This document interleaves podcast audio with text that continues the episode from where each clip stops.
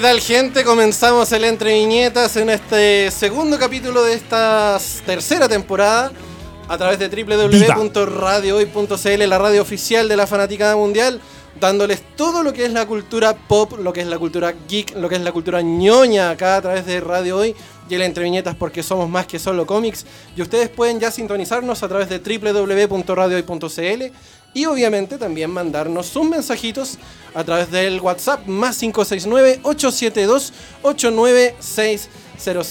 Recuerdan que la semana, la temporada pasada nosotros estábamos con Nico en, en- en esta conversación de, de mesa a mesa, de extremo a extremo, pero ahora tenemos una, la posibilidad de encontrarnos con muchas más personas acá en el...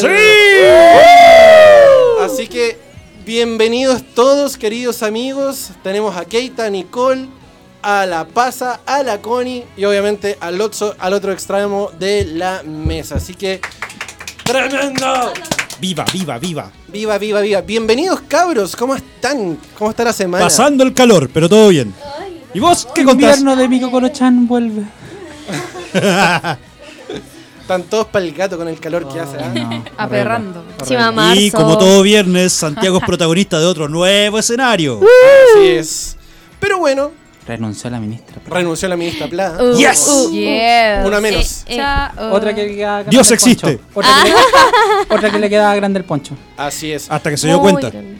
Oye, cabros, Amiga, nosotros date tenemos que Está sí bueno o ya. sí tener que dar eh, el aviso de que nosotros no estamos solos acá en el Entre Viñetas. Como todos los años, como todas las temporadas, también nos acompaña nuestros queridos amigos de arroba Nación Geek Chile. Los más bacanes. Los más pulentos. Ustedes pueden encontrarlos en su Instagram y en su Facebook como arroba Nación Geek Chile. Si ustedes quieren renovar esos tazones que ya tiene todos añejos ahí, las poleras que tiene todas llenas de pelo y hoyo. Tiene la posibilidad ¿Qué de... sabes tú, Pancho? Ah, yo lo sé. Usted tiene la posibilidad Tan, tan, tan. entonces de renovar todo su material geek y ñoño a través de arroba Nación Geek Chile. Los pueden encontrar en su Instagram y en su Facebook para que ustedes puedan renovar las, los tazones, las poleras, tener figuras de colección, cubos Rubik, tiene de todo, de todo, de todo, todo. Así que arroba Nación Geek Chile, lo mejor en cultura pop, lo mejor en cultura geek, lo mejor en cultura ñoña a través de arroba Nación Geek Chile. Viva. Y les doy el paso a ustedes porque vienen la sección de noticias. Eso. Secciones nuevas acá en el Entre Viñetas que ustedes pueden disfrutar de la voz de nuestro nuevo staff. Así que jueguen, jueguen, porque los micrófonos son todos suyos. Somos Así. todo oídos. ¿Quién parte?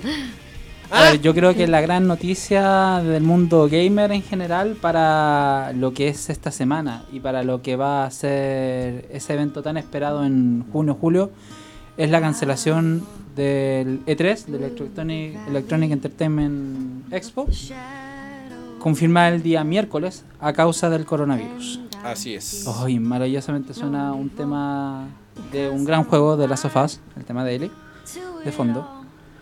Eh, es una Me noticia que nos...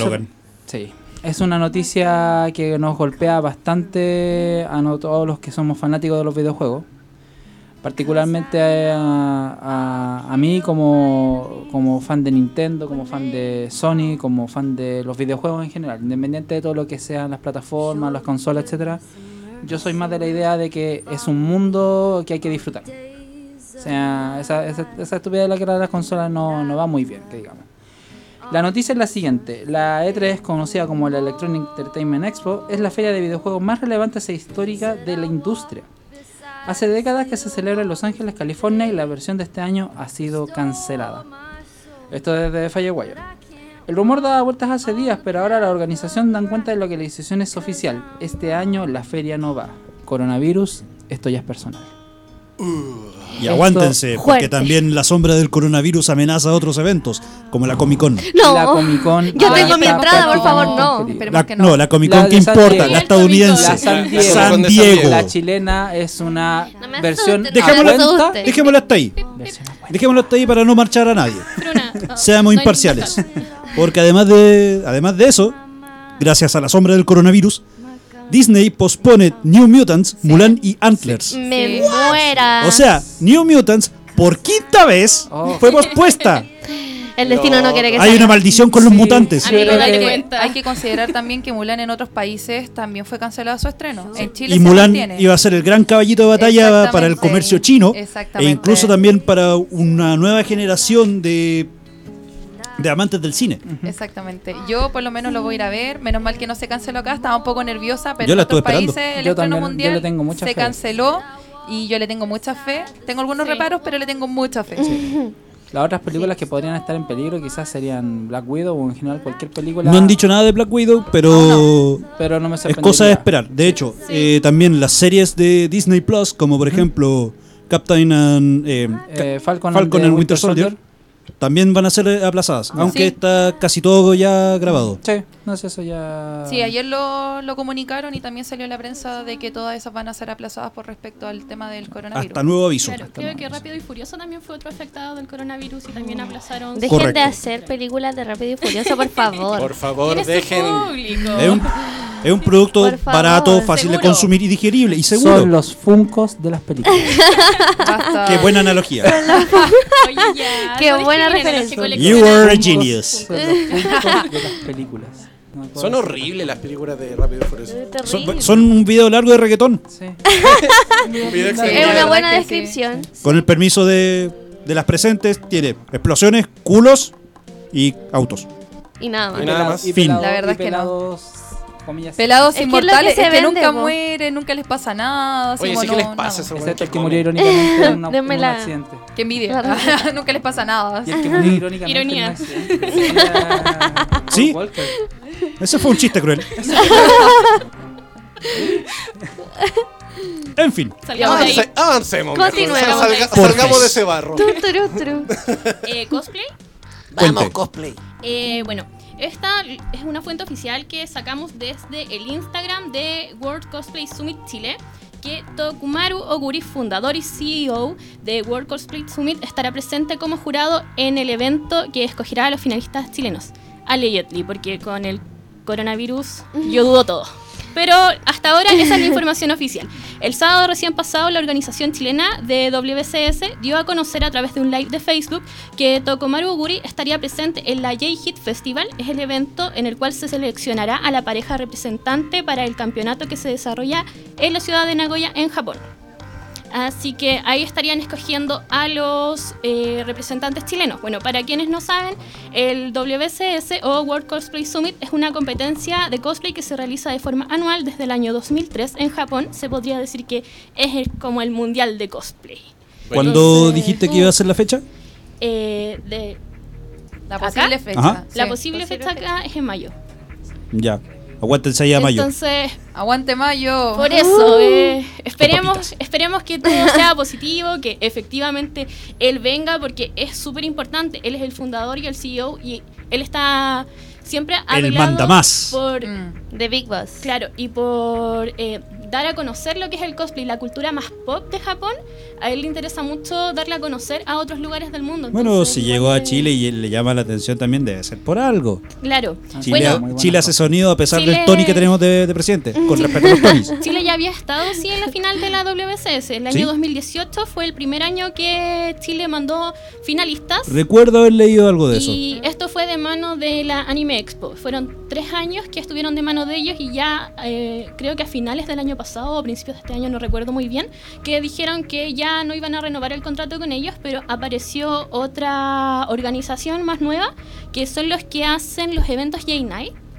eh, quienes tomaron esta concesión, por decirlo de alguna forma, y bueno, para que tengamos una referencia, en los eventos que ellos hacen, que son eventos nocturnos tipo fiesta, han traído a dos cosplayers igual súper relevantes en este momento, que fue Wirru, que es el actual... eh, esta eh, competencia es en duplas y él es un integrante de la dupla ganadora, o sea, es el monarca en este momento del asunto. Y el- este año vino también Phil Mizuno, que es un reconocido cosplayer canadiense que, uff, uff, qué calor con él. Así que Salió Kokoro. ¿Qué les esperemos parece? que ¿Está salga bien, todo bien. oye? Ojalá que pueda cumplirse todo y que se pueda realizar y si se llega a posponer que se posponga y ya no sea una cancelación de plano porque siento que en Chile hay mucho talento en lo que es cosplay Sí, y hay que explotar. Y estoy totalmente de Hay acuerdo. Mucho trabajo en ello. sí. Hay harto amor detrás de Hay eso. cualquier Hay pega detrás Sí. del cosplay. Sí. Sí, es ahí genial. usted, Connie, dirá justamente cuánta pega hay detrás de un cosplay. experta. Mucha, mucha. Ah, si quieren seguirme, ah, ya no te cachai, un Felipe Abello no. Eh, no es harta la pega, pero es lindo ver cómo uno va avanzando y cómo va quedando y sobre todo, eh, no sé, pues fijarse en los detalles, competir también. Es genial. Todo está en el detalle. Sí, todo está en el detalle. Hay unos Los las la competencias de que las últimas tres competencias que he ido que han sido Comic Con, pero así como grandes, que son Comic Con y Festigame, el nivel de cosplay es altísimo. Son geniales. Y es súper difícil como, eh, ¿cómo que se llama? Siempre como que los jurados se demoran porque está complicada la cosa, porque hay cosas hermosas. Claro, deliberar para los jurados cosas. es cada vez más difícil. Sin ir Sí, más lejos, también genial. en, la- en las más pequeñas, entre comillas, tipo Expo Hobby, Sí. la Festifans que se va a hacer Sí. en La Serena este fin de semana también. Así que, claro, la pega que se hace en el cosplay igual es, Sí, es es genial. Y Por, ahí, muy, por muy evento grande, chico que sea, Yo el, voy a- el nivel Sí, de el- y preparación ahí es cuando no- nosotros hacemos hincapié eh, de parte de Entre Viñetas es que si ven todos estos eventos, digamos, más pequeños, más locales, apóyenlos. Sí. De ahí es donde salen Sí, la- los mejores. Sí. Sí. Sí, hay que apoyarlos siempre. Yo Quiero aclarar algo con en cuanto al cosplay. Se llama cosplay ah, y no disfraz. Sí, por favor. Lo quiero aclarar, quiero hacer esa aclaración para la gente que no lo sabe. Si te disfrazaste. Sí, es como que, te dicen, oye, que te ves linda, ¿de qué te disfrazaste? Y es como, ah, al corazón. Me disfrazé no, de no combo es- en los hocico. No es un disfraz, sino que se llama cosplay porque eh, haciendo como separación de palabras, cos viene de costume, que es disfraz en inglés, y play eh, viene como de jugar. Como que en pocas palabras uno se mete en el personaje a hacer el personaje, pues y eso es lo que se evalúa en las performances que se hace de concursos, Y ojo, aparte de la personificación y ojo física. que ese play tiene una- un doble sentido porque es tanto jugar como actuar. Que- Sí, Exacto. Básicamente interpretar al personaje. sí, Exactamente. exactamente. Pero ahí para dejarlo clarito. Sí.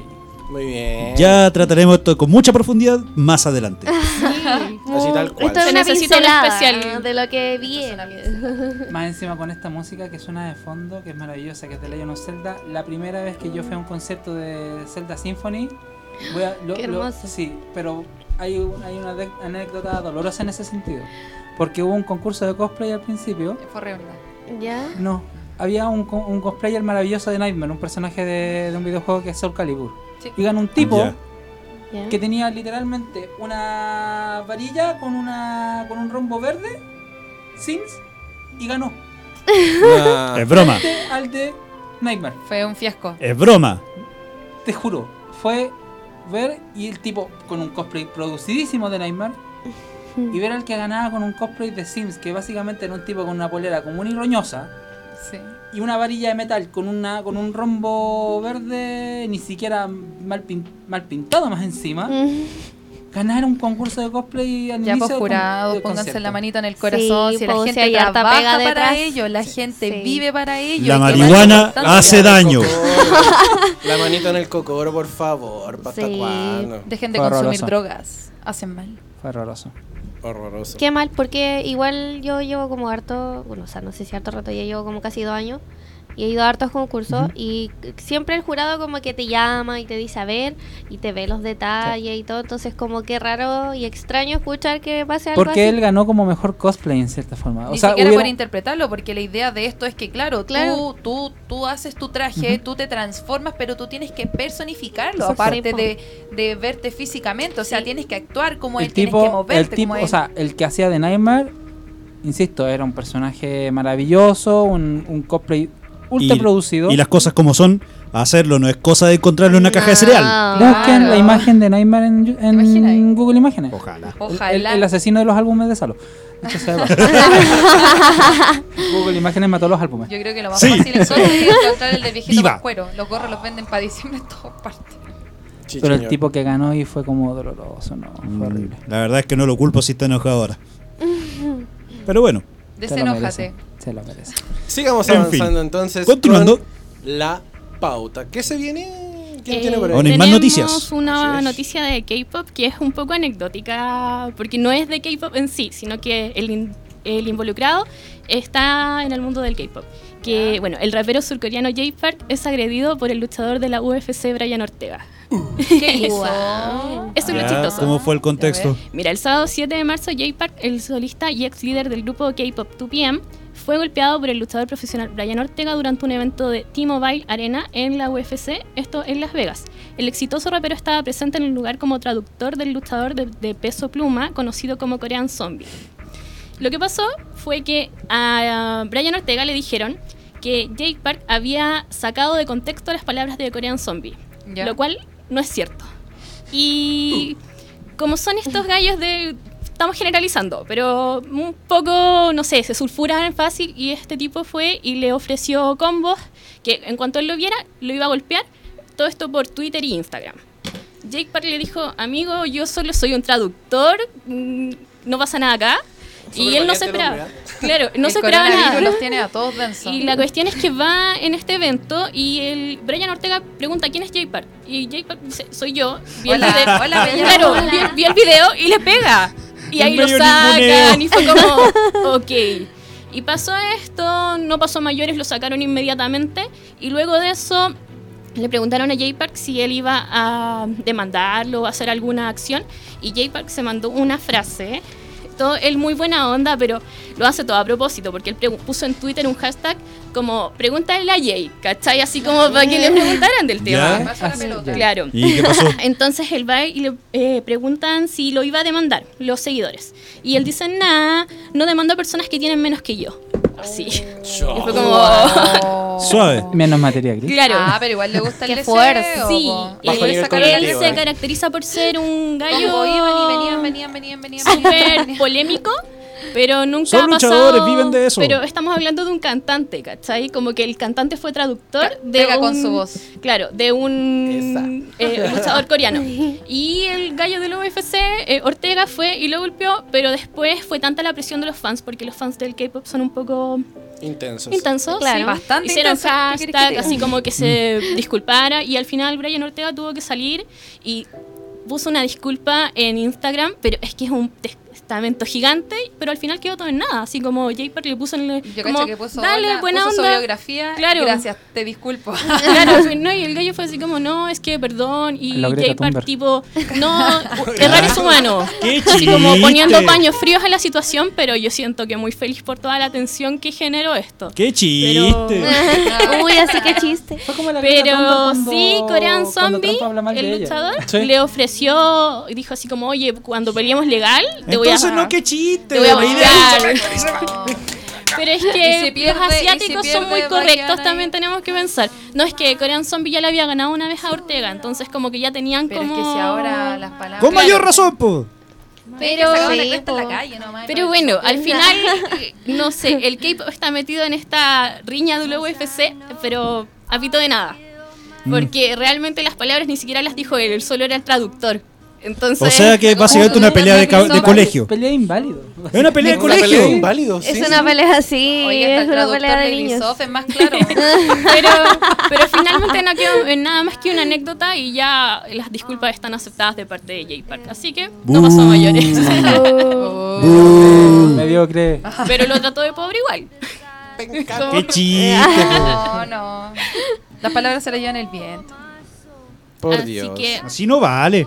No, No juego. así no se vale, Sin ¿cierto? censura. No. pero es que los Claro. asiáticos tienen su- sus normas. Yo siento que, Es son, que a nada, pesar si, de todo, si no caen una- los dientes no sirve. Es todo o nada, con todo sino para qué. Sin Tiene que violencia. derramarse sangre. Son, son son luchadores. Sangre por sangre. Si no hay sangre, no se vale. Guatón. Eso, eso, Duelo eso, eso, eso, eso. Duela muerto con cuchillo. Duele a muerte. No la muerte Literal. con cuchillo. Oye cabros, antes de irnos a la primera pausa comercial, tenemos que recordar que este bloque está acompañado obviamente por nuestros amigos de arroba Nación Geek Chile, ¡Sí! donde ustedes pueden eh, obtener lo mejor en cultura pop, lo mejor en cultura geek, lo mejor en cultura ñoña, para que ustedes vayan renovando su material maravilloso que tienen ahí en sus casas, para que re- renueven esa figura llenita de polvo de- decolorada que ya está a base del sol, usted ya puede tener sus figuras nuevas. Así, hediondas a nuevas. Con, Qué con rico olor ese a, olor. con olor a plástico nuevo. Me recuerda.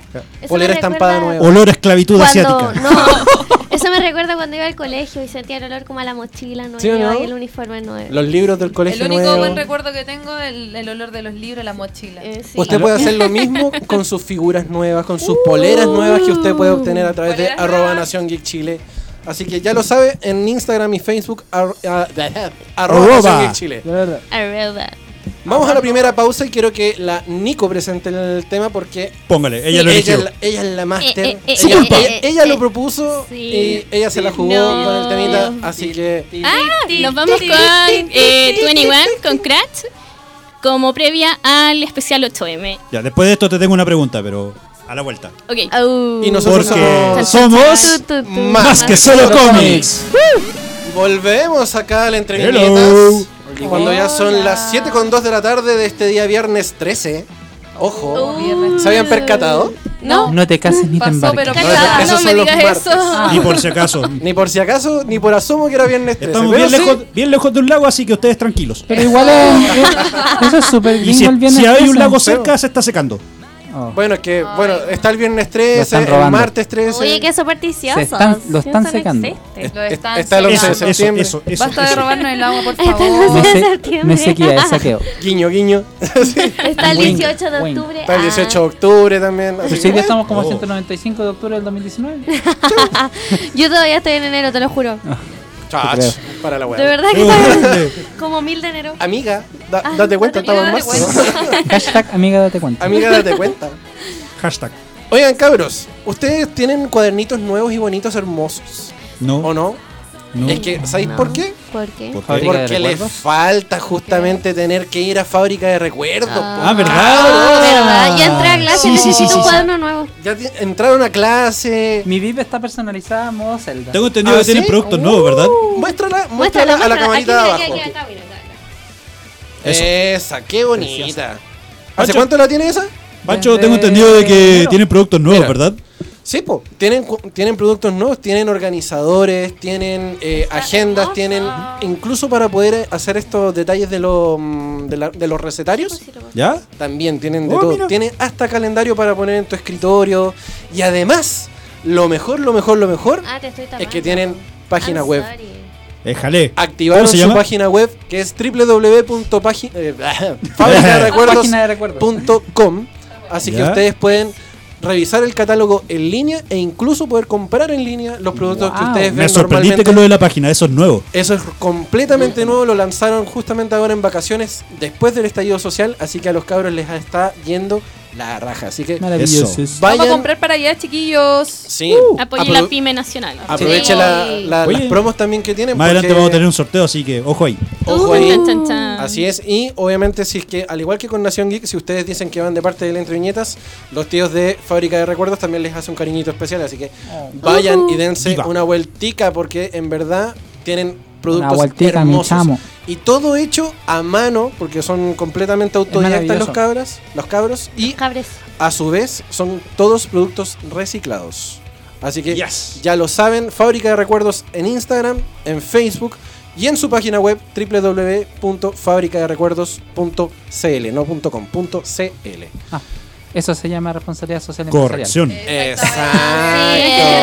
Aprendan. Muy bien. Aprendan empresas. El letrado. empresas entonces chilenas. con el tema porque el, el Nico quedó con una Sí. pregunta Sí. para Quiero- la Nico. Tengo una pregunta. ¡Ay, no me muevan tanto! ¿De qué estaba, estaba hablando de un grupo de música coreana? 21. ¿Quiénes son? 21. Ah, ¿Quiénes son? 21. Ah, mira, 21. Forever 21. Ah, no. Explícamelo, en cristiano. Eh, mira, 21 fue un cuarteto femenino surcoreano integrado por cuatro talentosas chicas. Eh, Park Boom, que es la vocalista principal, Sandara Park, vocalista y visual, Mindy, que era bailarina principal, y la Magne. Magne es el menor de un grupo en lo que son los grupos de K-pop. Y Ciel, que era la líder y rapera del grupo. Hago énfasis en las posiciones porque esta es una fórmula que se da mucho en los grupos coreanos. Cada uno Ya. tiene su posición. Son grupos bastante prearmados y cada uno tiene su rol. Se escogen en base a eso. Y de hecho, el rol de visual es ser el bonito del grupo. Mm, Obvio. A ese Sí, punto. ¿Cachai? ¿Acá quién sería? Eh, Ninguno. Ninguno califica. No, no califica. Oye, las niñas acá- No Ah, estamos, no. estamos en el estereotipo. Yo siento en que las niñas por acá. los tres tipos acá censurados. Claro. Estamos en el nivel. No. No sé, bonito, me tocó, hacer, me tocó estudiar. Pero bueno, hay otros talentos. De hecho, bueno, ese es uno de los tópicos que a mí me interesa de Tony One, que antes de que ellas existieran en la industria solamente eh, aceptaban un arquetipo de personas como más determinado. Pero vamos Por con ejemplo. calma. Vamos con calma. Vamos. Eh, el, nombre del grupo significa Nueva Evolución del siglo XXI, que en el fondo es 2NE1, 2NE1. Y también se pronuncia como 2NE1, que se traduce a cualquiera, que quiere decir que cualquiera podría escuchar su música. Ya. Apuntan Ah, a... ah, 21. un juego de palabras. Ya, 21. eh, está bien. Debutaron el bonito. 17 de mayo del año 2009, wow, con el single Fire y se disolvieron oficialmente el 25 de noviembre del año 2016, aunque sus actividades se detuvieron el año 2014, luego de una serie de controversias ligadas a la integrante Parboom. Oh, eso ¿Qué cóndoro se mató? Ya, Mira. cuéntala, cuéntala. Contanos. Eh, ninguno, Cuéntalo todo. ¿Cómo? pero es que los coreanos son brígidos.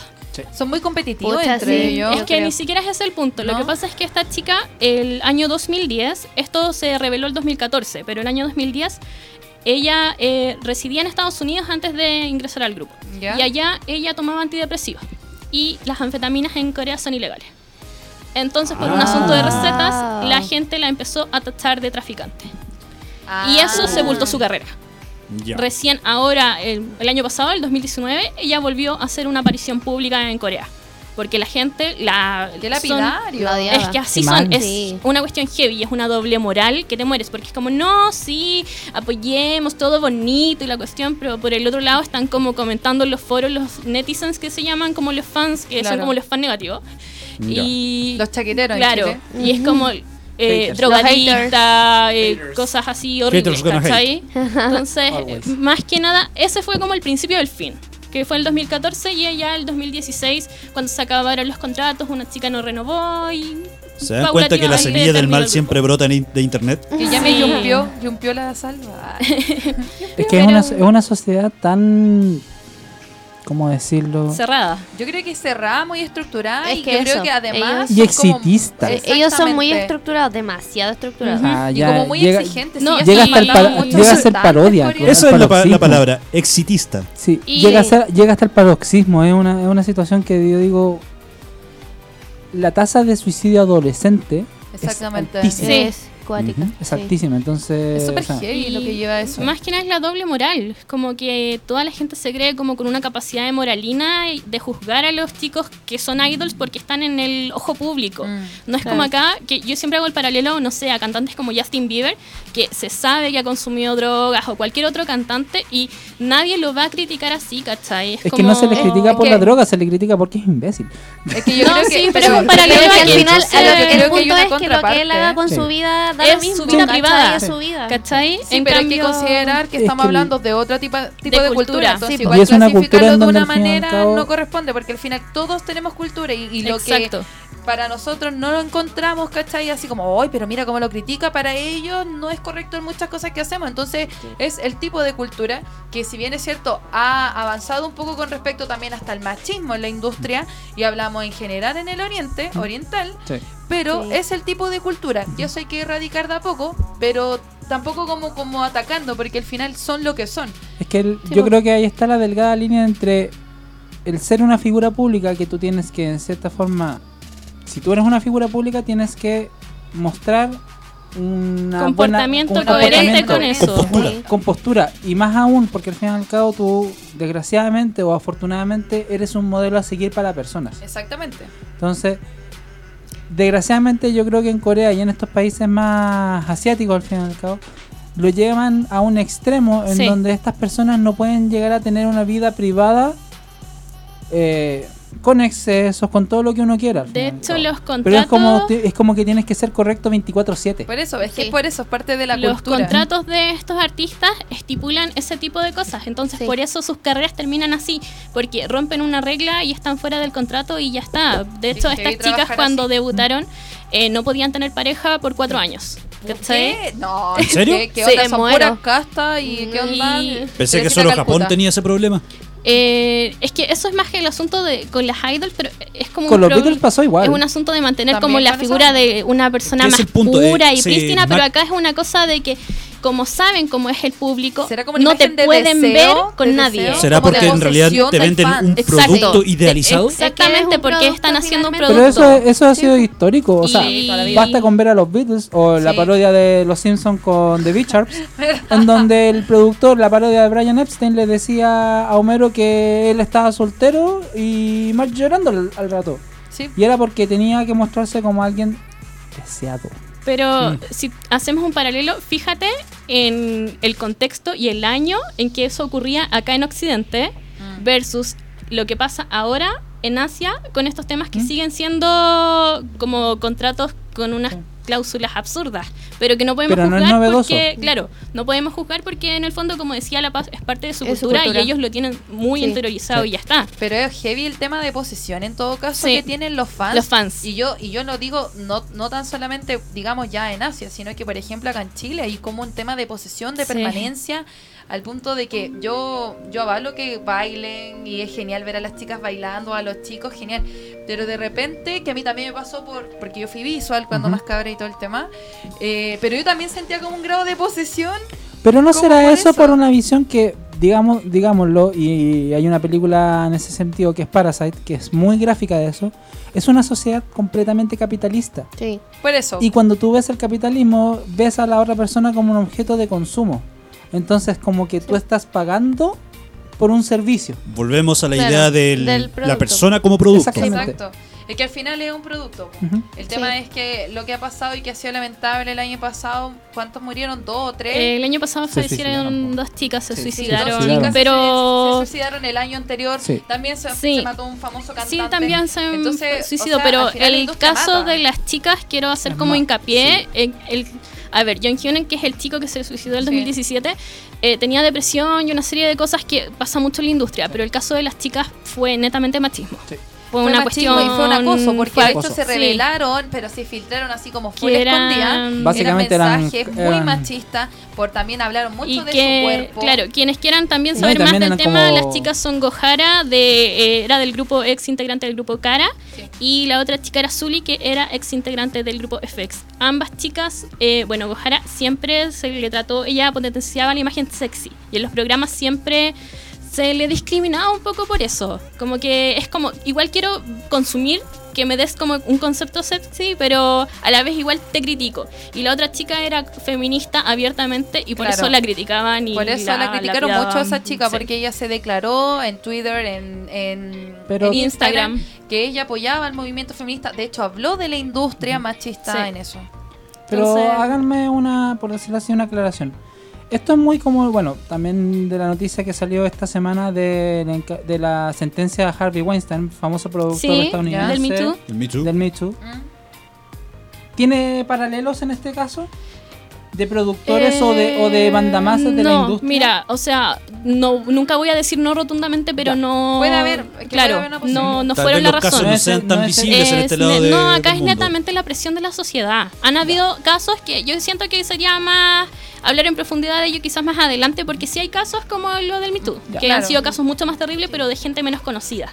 Pero el tema es más social ahí por la Pero cultura. claro, acá es una cuestión de que no sé, pues allá existen todavía lo que son los foros en los portales, entonces es una cuestión de que no sé, mil comentarios así como de mátate, prostituta, ¿cachai? Entonces, súper fuerte. Y tomado que allá también todavía es eh, negativo al ojo público que tú te trates mentalmente, Exactamente. ¿cachai?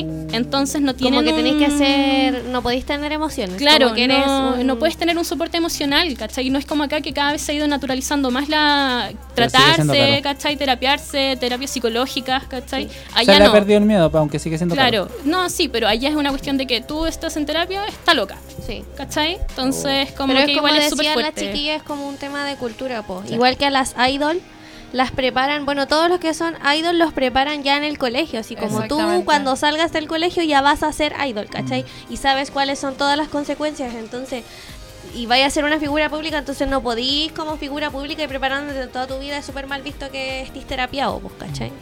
Claro. Es que es complicado porque al fin y al cabo también los hacen decidir a, a muy temprana edad. Es que sí, a niños, a niños y jóvenes adolescentes que, dicho sea de paso, no tienen ni idea de la vida, de lo que les va a pasar No. y que no. eventualmente van a encontrarse con adultos que son demasiado inescrupulosos. Entonces, Sí, obvio, ya pero- los tienen en un molde. Sí. Pero es así, yo creo que ese tema es, es eterno y se está luchando en Corea. Los fans están pidiendo que haya más regularización con eso, pero se ve difícil porque es tanto el deseo de la gente de ser idol que acepta condiciones cuando no eres famoso y nadie pone fichas por ti. Aceptas igual las condiciones que te pongan y firmas contratos con cláusulas horribles y esclavizantes, El ¿cachai? precio de la fama. Pero, Sí. El precio de la fama. pero ya ese es un tema que da para mucho. ¿ah? Sí. Entonces, como que... Podemos hacer ahí un- claro. otra sección en otro. Sí, en yo creo que hablar del lado B de, del K-pop y de las industrias en general, yo creo que Y sería no solo allá, lo que decía Keita, o sea, uno acá en el colegio sale a los 17 años y tenéis que estar decidiendo qué vaya a hacer con Sí. tu vida, entonces es un tema que Bueno, en la industria del cómic eh, americano también pasa por algo muy parecido. Y es que, por ejemplo, eh, hoy por hoy podemos nombrar muchos autores y dibujantes de cómics, eh, tanto americanos como europeos. ¿Ya? Pero la pregunta del millón es, ¿qué pasa con las autoras? ¿Qué pasa con los dibujantes? Claro, es como en la historia. ¿Qué pasa con las que estuvieron en la historia? Pero hay unas cuantas, unas cuantas que realmente valen la pena. Y en este caso tengo a mi favorita, Gail Simon.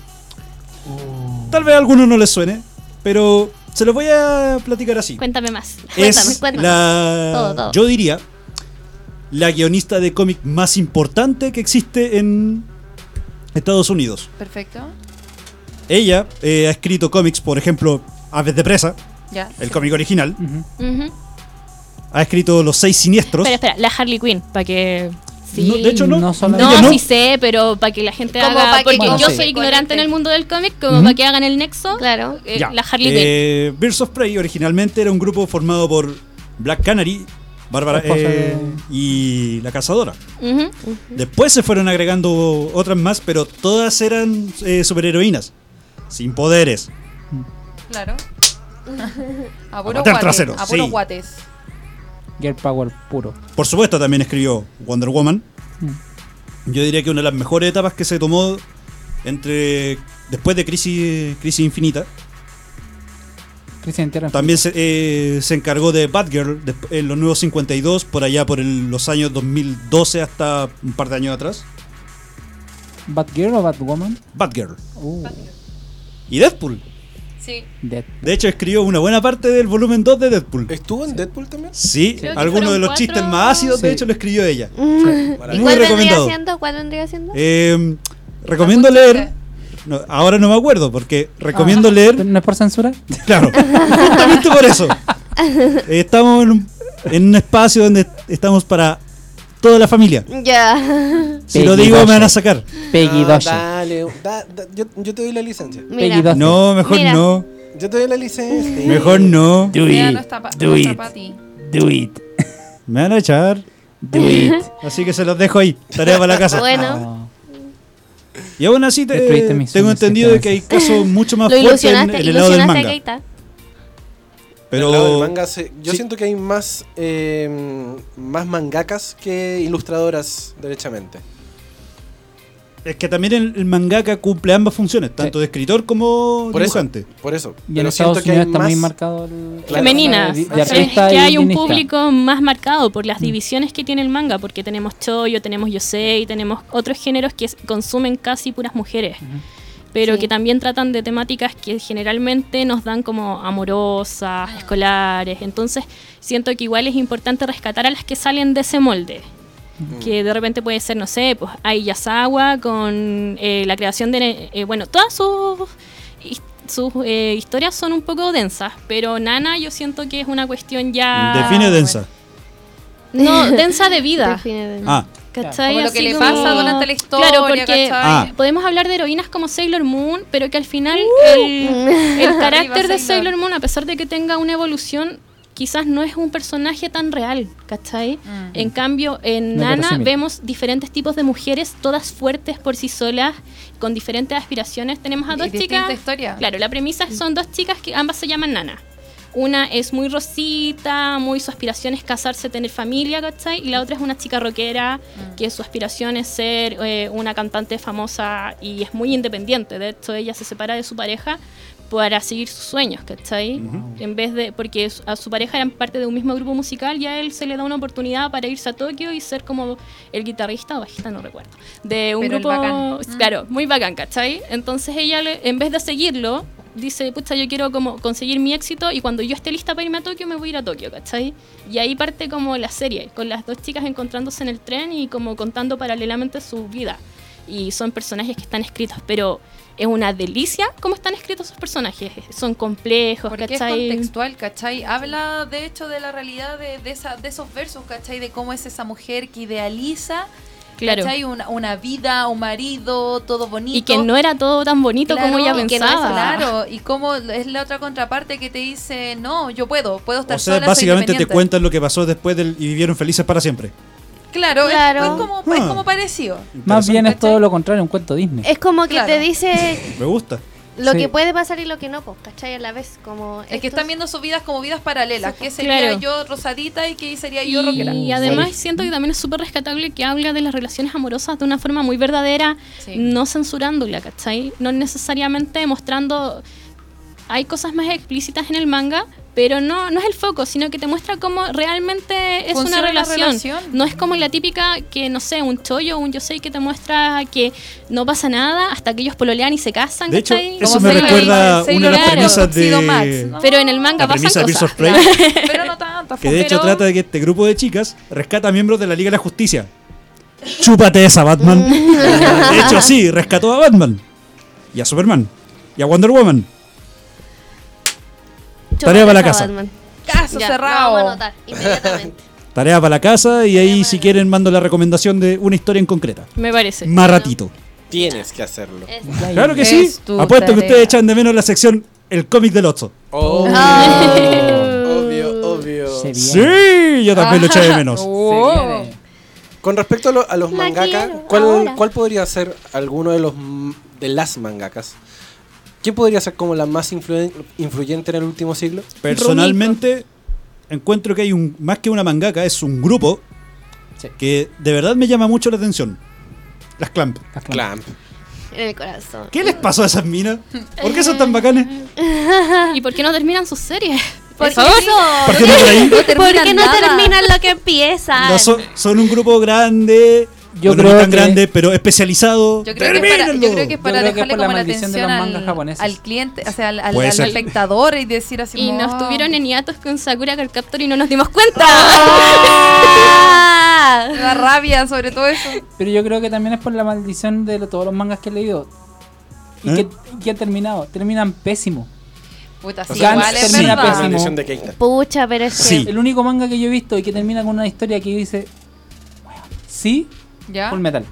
Full Metal Alchemist. Ah, Sí, pero es que Full redondo. Metal es una joya. Pero es. es, es Pero es la- que es una la- joya. Pero Leí una Yo leía Gantz cuando estaba, no sé, en la Oh. época de, del Nurarillon, que es una, un pedazo de saga que es contra lo, con, con el grupo de Osaka. Y después pasó todo lo que pasó y, y, y era como, ¿y así terminó? ¿Qué te pasó? O sea, es como, no. Yo creo que el Keita escribió un correo ahí. oye, No, no, no, no. Ah, hizo No, un reclamo tanto. formal. No, nunca tanto. mi derecho. No, me, me comí mi odio. Me comí mi odio. Pero yo creo que igual uno debería exigirlo, porque de repente uno está súper metido en el manga y de repente te, estáis así como todo expectante y te encontráis Es que ya había ese, leído Is. ese, ese final y es como, Es que ya había leído Is. gracias.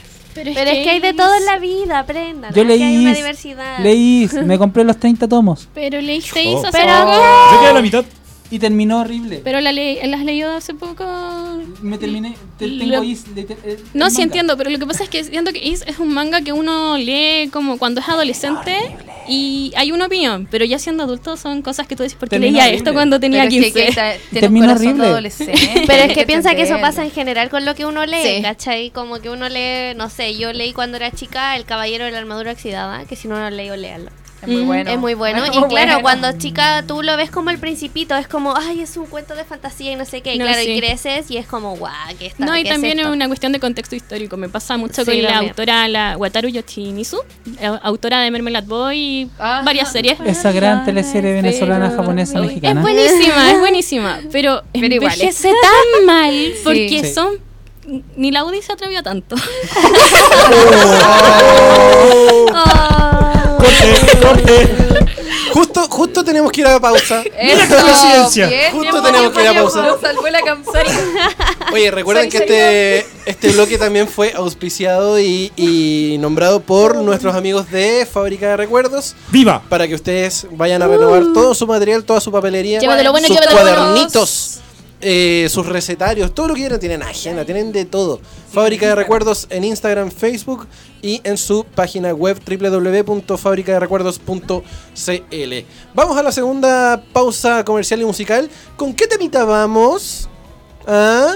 Vamos, estábamos hablando de mangakas y obras femeninas. Presenta el tema. Vamos con eh, Rose, el primer opening de Nana. Maravilloso. Eso. Esto es- encanta, me encanta. Esto es Entre Viñetas y nosotros somos. Más, que Más solo que solo cómics. cómics. Cuando ya son las 7 con 36 minutos de este día, viernes 13, volvemos al Entre Viñetas porque somos más que solo cómics a través de www.radiohoy.cl, la radio oficial de la fanaticada mundial. Oh, sí. Vamos rapidito porque ya nos queda poquito programa, nos queda solamente media horita para poder desglosar lo que es el último bloque que parte justamente con los videojuegos, pero también enfocado a lo que son las chicas en los videojuegos. Así que Nuestras experto- heroínas. Experto, por favor, comience a explayarse. Bravo. Oli. Oli, eh, Hola. a ver, en lo que es los videojuegos, nosotros hemos tenido grandes exponentes en lo que son personajes femeninos. Y la primera gran mujer que voy a hablar en lo que es la historia de los videojuegos es Samus Aran de Metroid. Oh. Si no, la gran primera heroína, una gran música de fondo que suena, que salió en el primer Metroid del año 86, 1986 para la NES, que tiene una historia bastante particular en donde los creadores están pensando distintos finales según lo que duraba la historia. Un, un jugador de Metroid experimentado sabe que si uno lo termina antes de dos horas, aparecen imágenes especiales dentro del videojuego. Y uno de los creadores dijo, ¿y si fuese una mujer? Porque es un personaje con un casco. De hecho, muchos pensaban que era como una especie de robot. Es más, el, el manual dice textual. Yo siempre pensé que, que el personaje era así como un tipo Eva.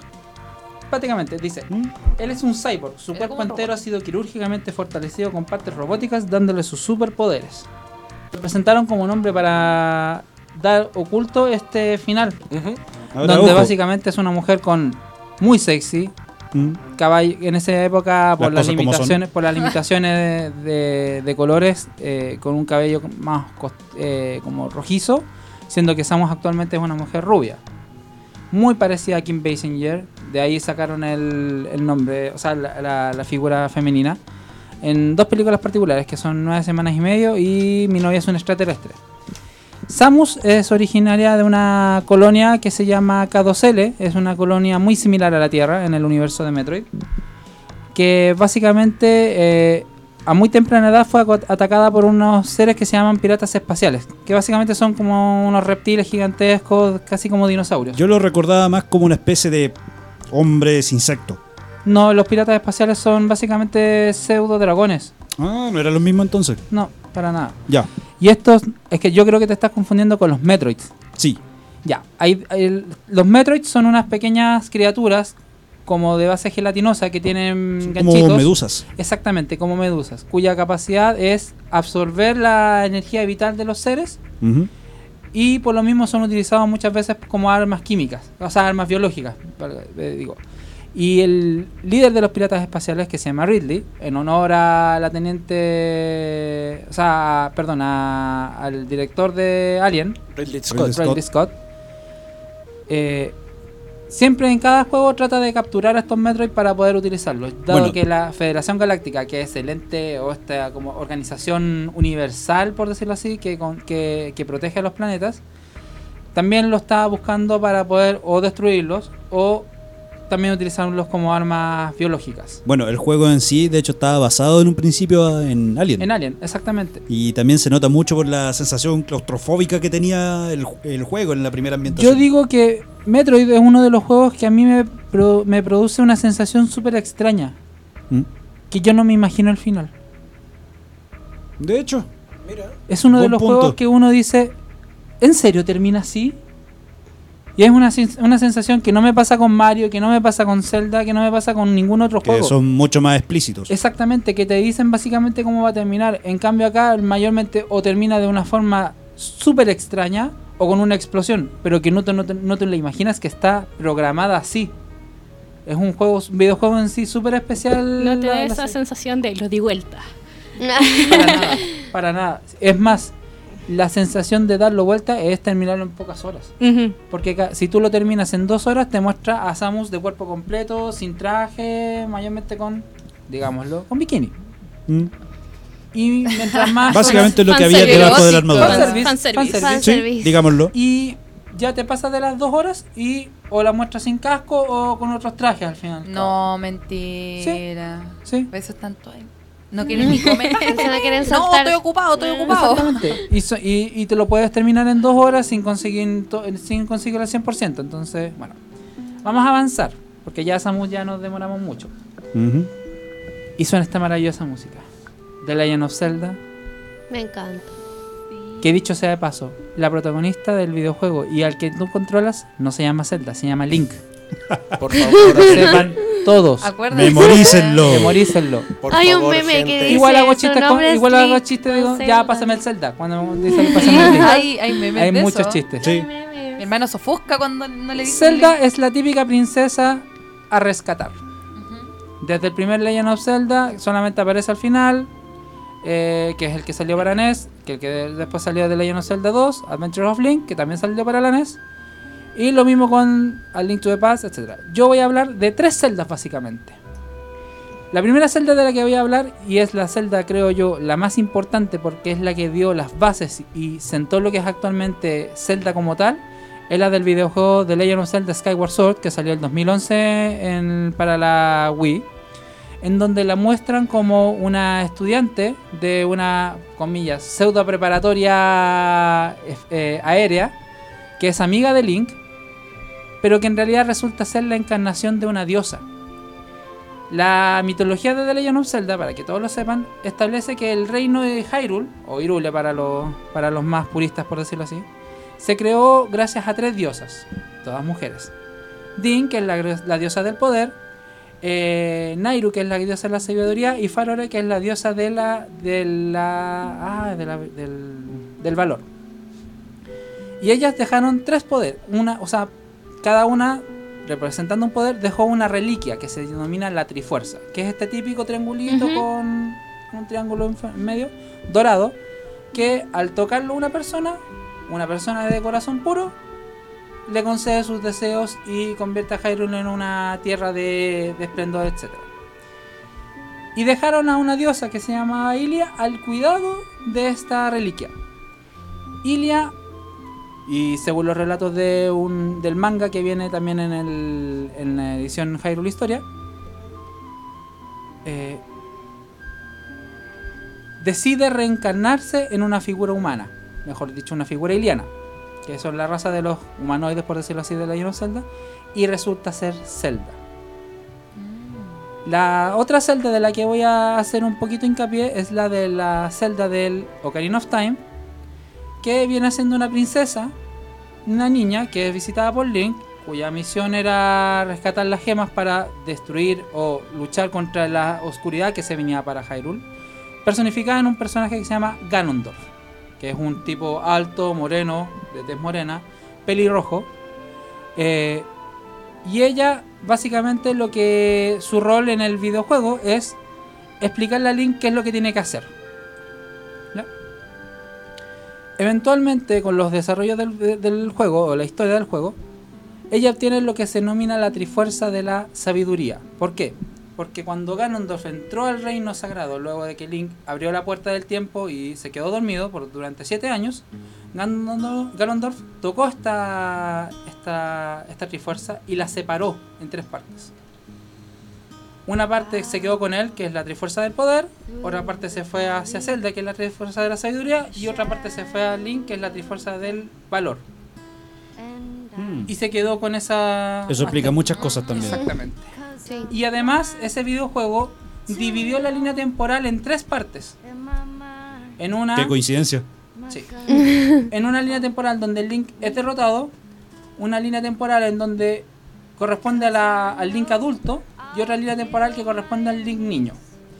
Y la última celda de la que yo voy a hablar es la celda del videojuego Breath of the Wild. ¿Ya? Por lejos, la mejor celda que han hecho en la vida. Porque más encima ese videojuego tiene localización, tiene voice acting. Y una gran actriz, Cierto. que en este caso sería Jessica Ángeles, le dio la voz en latino. Ya. Que es la misma de Ladybug, Refrescame la memoria, por favor. la misma de Ladybug, la misma de Katniss Everdeen, ¿Ya? Capitana Marvel. Oh. Eso cambia las cosas. Ahí caíste. Ya. Cuando te dijeron Capitana Marvel, ahí tú, ah, Jessica Ángeles, gran actriz de doblaje, le da la voz a Zelda y le da personalidad. Y la convierte en una mujer fuerte, aguerrida, que está prácticamente luchando contra sus propios fantasmas para poder salvar Hyrule de la devastación que está actualmente rondando. Nice. Y se rumorea de que para el juego Breath of the Wild 2, que es la continuación anunciada para la 3 2019, ella va a ser un personaje jugable. Porque más Oh. encima en ese video le cortan el cabello. Epa. Tiene un diseño maravilloso. Rayos. La tercera chica de la que voy a hablar, yo creo que todas la conocen porque básicamente, si no es la primera que tiene una adaptación cinematográfica, es la primera protagonista de videojuegos que tiene una adaptación cinematográfica. Y de la mano de Angelina Jolie, Lara Croft de Tomb Raider. Lara Croft es un personaje súper particular porque al fin y al cabo eh, es una arqueóloga, es una mujer super power, super atlética, eh, se mete en todas las formas posibles de, de aventuras. Y tiene una particularidad porque a lo largo de los videojuegos ha tenido tres orígenes, súper distintos. El principio, el primer origen era una chica que se llama Wimbledon, si no me. Eh, sí, Wimbledon, hija de un lord. Allá. Eh, hija de un lord que básicamente sufre un accidente a sus 19 años. Cuando sufre este accidente, eh, trata de, de sobrevivir y le cambia la vida. Esa es la primera era, por decirlo así, de Tomb Raider. La segunda era cambia un poco, pero ahora es con su madre, con la que ¿Ya? se pierde a los, a los 9 años. Y la madre desaparece. Y la última versión es que ya también niña, sus padres, su madre se, eh, se desaparece, se la da por muerta y su padre supuestamente se suicida. Se va a una universidad, ella muy inteligente, puede haber ah, eh, escogido por Cambridge, pero se va a la UCL, a la University College of London. Y ahí conoce a personas, una- particularmente una muchacha que se llama eh, Samantha Nichimura, que es la que le da todo el poder, como por decirlo así, o las ganas de ser aventurera. Y la última de la que voy a hablar, Ellie, de Last of Us. Este es un juego súper especial porque al fin y al cabo The Last of Us es un, es un videojuego que si bien habla de, de un mundo post-apocalíptico, presenta a una niña muy especial. Porque es la única niña que es inmune al virus, o a este en realidad que es un hongo, que convierte a todos en básicamente zombies. Ahora estamos escuchando la música de ella. Sí. De Tiene hecho, una cantada por ella misma. cantada por ella misma. Por- y, y ojo, que hay una particularidad, porque si bien la figura es muy parecida a la actriz Ellen Page, no es ella la que la, la personifica. Es otra actriz que se llama Lee Johnson, que la podemos recordar como la mesera de Avengers. Oh. Sí. Y también la hija ¿En de... serio? Yo juraba Sí. de Guata que era Ellen Page. es más, el igual. 2013, Ellen Page dijo que se sentía en cierta forma chistosamente o francamente eh, molesta de que hayan utilizado su imagen. Mira. Porque más encima ella está, ella está eh, personificando a otro juego. Entonces Oh. era como y, y era otro juego de la Play 4, de la Play 3 en ese momento, que salió el de la sofá en la Play 3 Sí. y era otro videojuego que se llama eh, tu, tu, tu, tu, tu, Yo Beyond Two Souls. Beyond Two Souls. Sí. Ah, Ya. sí lo cacho. Y ella personificaba un personaje, valga la redundancia, de ese videojuego. Entonces era como, oh, ¿era Ellen Page la que la, la personifica? Recordemos a Ellen Page, es la que hace, sorpresa. es la que hace a Kitty Pryde en la Sí. saga de X-Men y que también hace al- a un personaje en The Academy.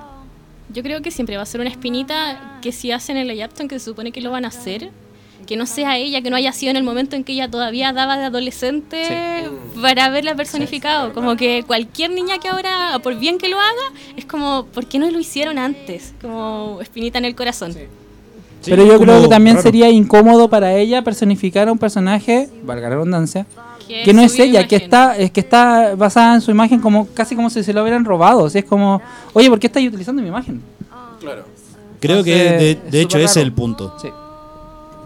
Es súper raro. Es súper raro. No solamente tenemos influencias en los juegos, sino que también en la cultura. Y para eso tenemos que darle el paso a nuestra tremenda pasa. ¡Viva! Pasa. Muy buenas noches. Hola.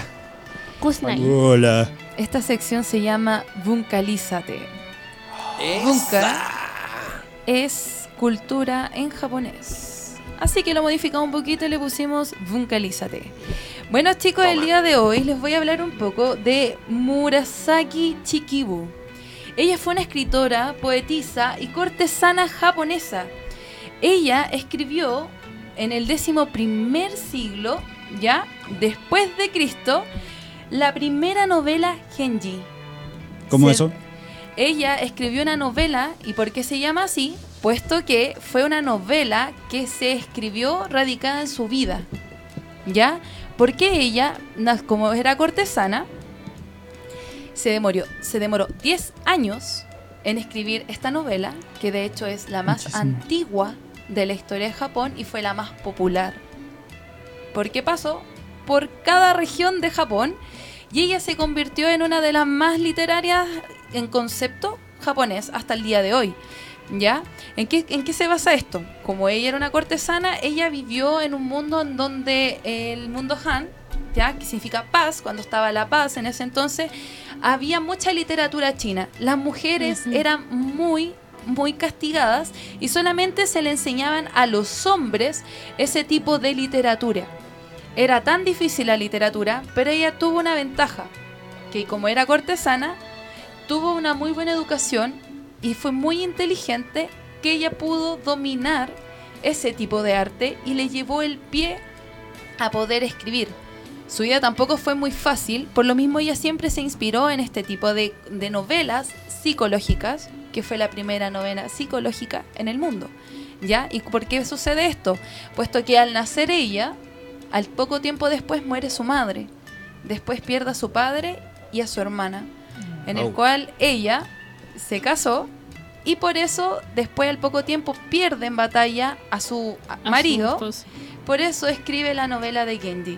Y en esa novela habla literalmente cómo es sometida la mujer, lo que hacía en ese entonces la aristocracia, cómo las mujeres no tenían ese aprendizaje, el cinismo, y cómo ella lleva todo eso a su existencia, cómo la transforma como mujer y era tan observadora que ella con solamente observar lo que pasaba en ese tiempo se sensibilizaba y la hacía ser una mejor mujer. Entonces, para contarle como algunos unos datos, eh, su obra ha sido ilustrada por varios artistas japoneses, sobre todo eh, ilustrada en artistas como los estampas japonés. Ya tiene muchos estampados, que quiere decir por lo general bordes, tiene murales, ya que por lo general están hechos por Okioe, que son una gama o un grupo de artistas japoneses que se han dedicado a través de sus obras a interpretarlas, ¿ya? Y como punto final, que es súper importante y no más menos eh, dignificar su trabajo, ella nació en el año 907, falleció en el 1900, en 1004, 1004 falleció ella, y sus restos están enterrados en Kioto. ¿Por qué están enterrados sus restos ahí? Porque de ahí salieron todos los personajes de sus grandes obras e inspiraciones en el momento actual de la literatura.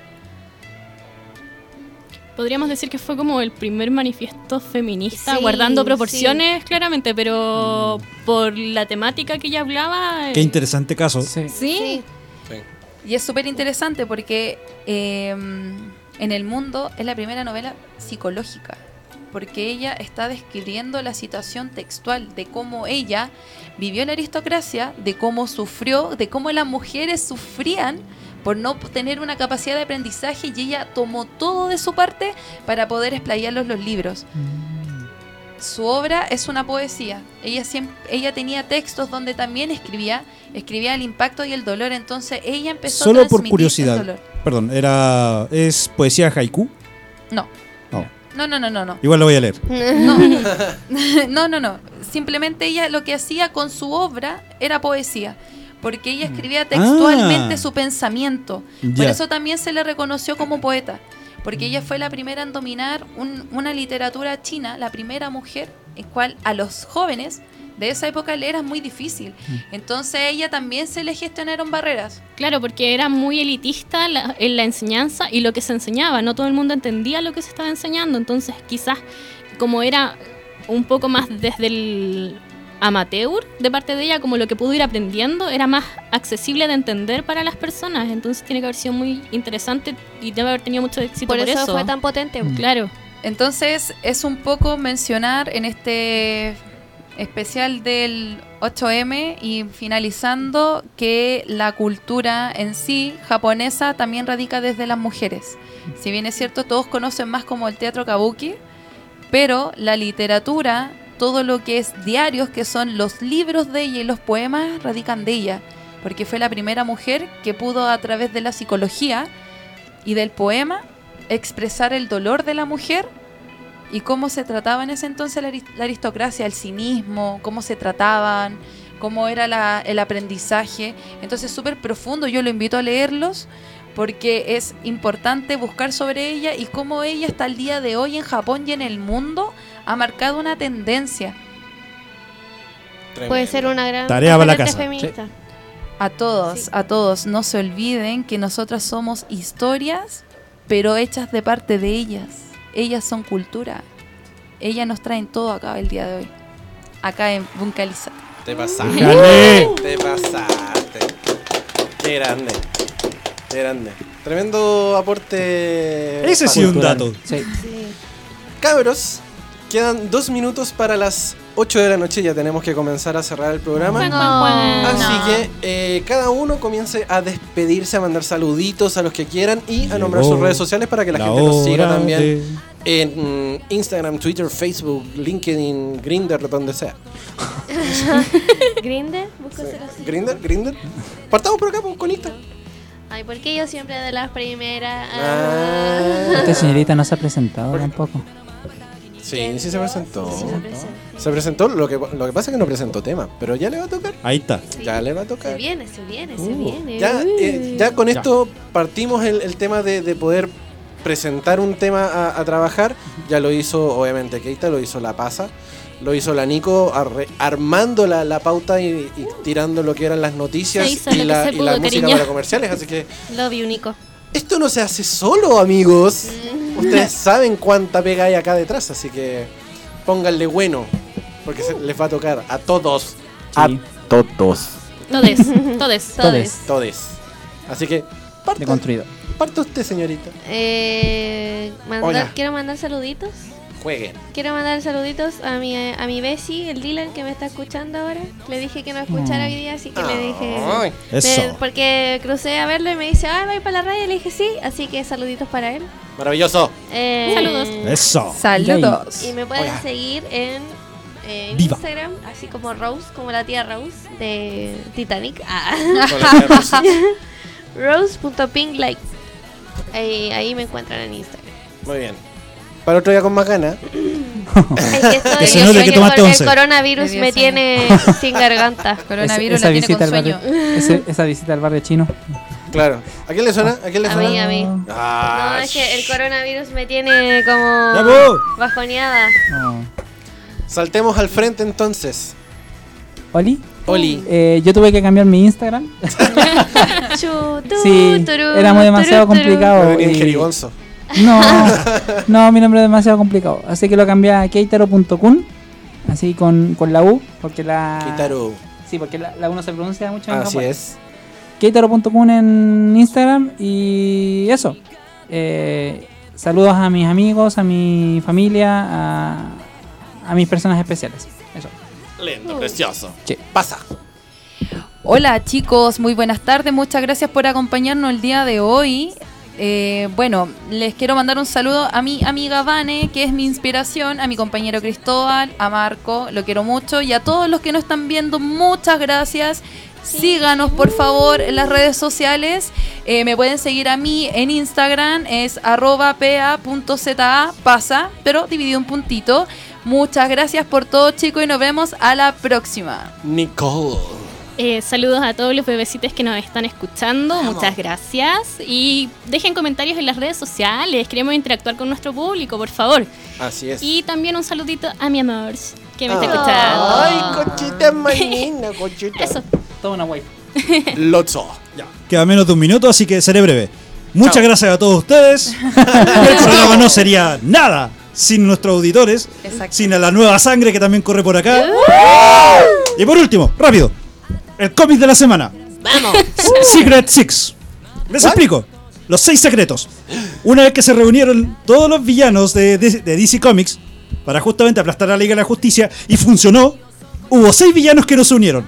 Seis villanos descritos bajo la pluma de Gail Simon. Se las dejo ahí. Tarea para la casa. Chan, chan, chan. Wow. Tu, tu, tu. Bueno, recuerden seguirnos a través de todas nuestras redes sociales, en Twitter, en Facebook, en Instagram, sobre todo en Instagram porque queremos darle muchas, muchas, muchas, muchas sorpresas a través de nuestras redes sociales, que ahí aparecen justamente en pantalla, entre Vinetas CL, en Instagram, en Twitter y en Facebook, para que nos puedan seguir, darle like y compartir todo nuestro contenido, porque somos más que solo cómics, estamos en cómics, manga, anime, películas, eventos, ilustraciones, ¡todo! Videojuegos. A la Ahora Luquita. bien, Mucho más. Cultura, Cultura. música. A la Luquita Todo. concurso. A la Luquita concurso. A la loquita concurso. Oye, sí, estamos Eso. cerquita, ¿eh? 868 y, y puro contenido orgánico, así en la raja. Recuerden seguirnos en nuestras redes sociales y nosotros nos encontramos la próxima semana en un nuevo episodio del Entre Viñetas porque somos más que solo, Solo cómics. Y cuídense, que tengan buena Uh. Chabela. Chabela.